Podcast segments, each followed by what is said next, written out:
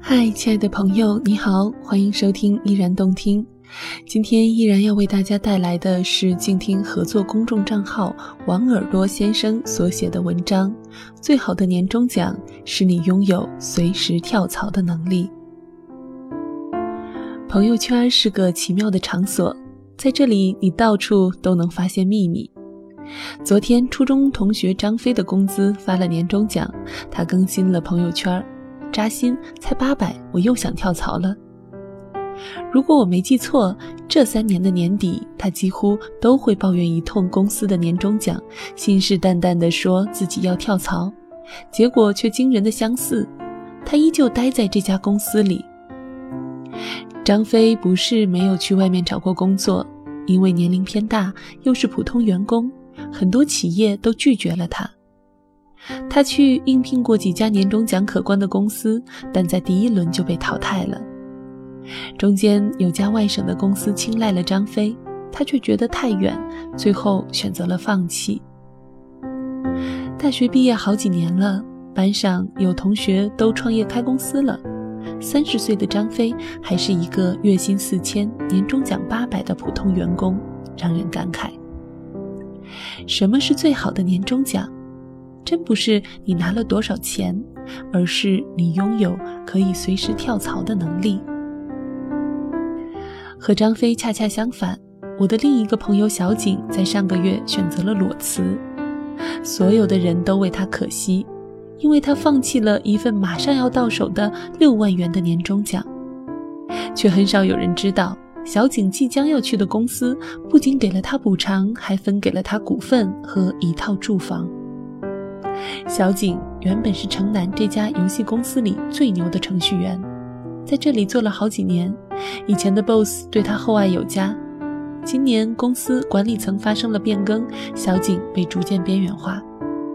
还没等他下定决心辞职，另一家行业知名企业就向他发出邀约。良好的待遇，老总的热情，让他没有丝毫犹豫，选择了迅速跳槽，做了新公司技术部的老大。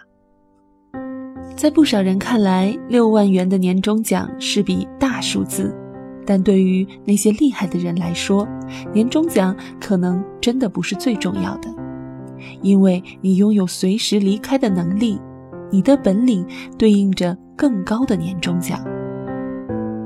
在这个什么都快的时代，你不要再奢望有不倒的公司、永远生猛的行业和一直不会缩水的年终奖。只有那些专业又格外勤奋的人，才能拿到体面的收入。许多人都知道马东是劲爆节目《奇葩说》的主持人，却少有人记得马东曾经是央视的主持人。二零一一年，马东甚至是央视春晚语言类节目的导演。但在二零一二年，马东毅然选择了辞职，加盟爱奇艺，担任首席内容官一职。又成为《奇葩说》的主持人，收入与年终分红翻了好多倍。马东曾公开谈到自己跳槽的原因：一是遇到了行业瓶颈，二是好奇心太强。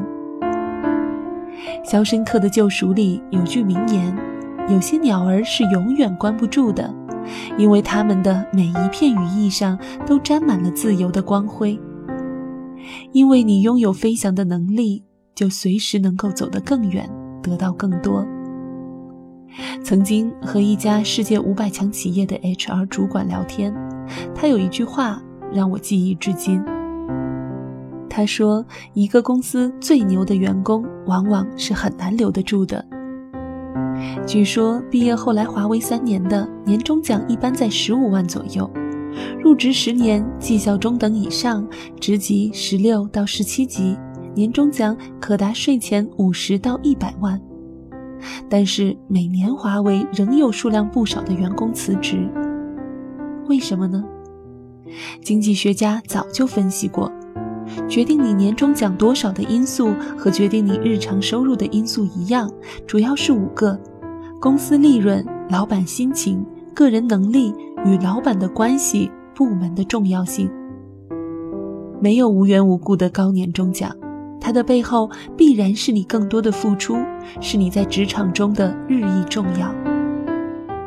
所以，当其他因素无法改变的时候，如果你是真正出类拔萃的人，就会选择跳槽。你会去一个利润可观的朝阳企业，到公司最重要的一个部门，成为个人能力最强的员工，拿最高的年终奖。什么才能证明你这一年没有虚度？有人说是十二个月工资的年终奖，有人说是医院和监狱里都没有你的亲人朋友，还有人说是你恰到好处的财富。完美合拍的爱人，调皮可爱的儿女，简单平淡的生活，你渴望远方，也看得见星辰。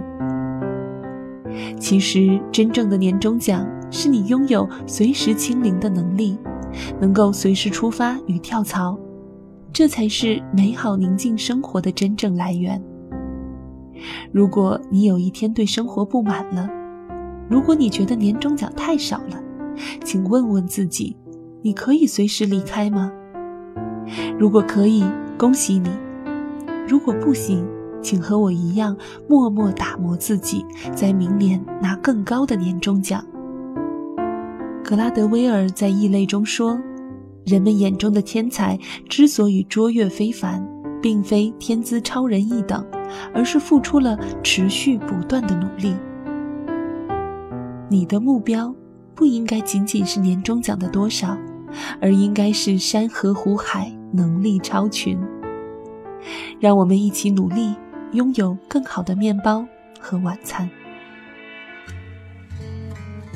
感谢你收听今天的节目，喜欢我的声音，欢迎在公众微信平台搜索 “nj 依然”，一是所谓伊人，在水一方的一。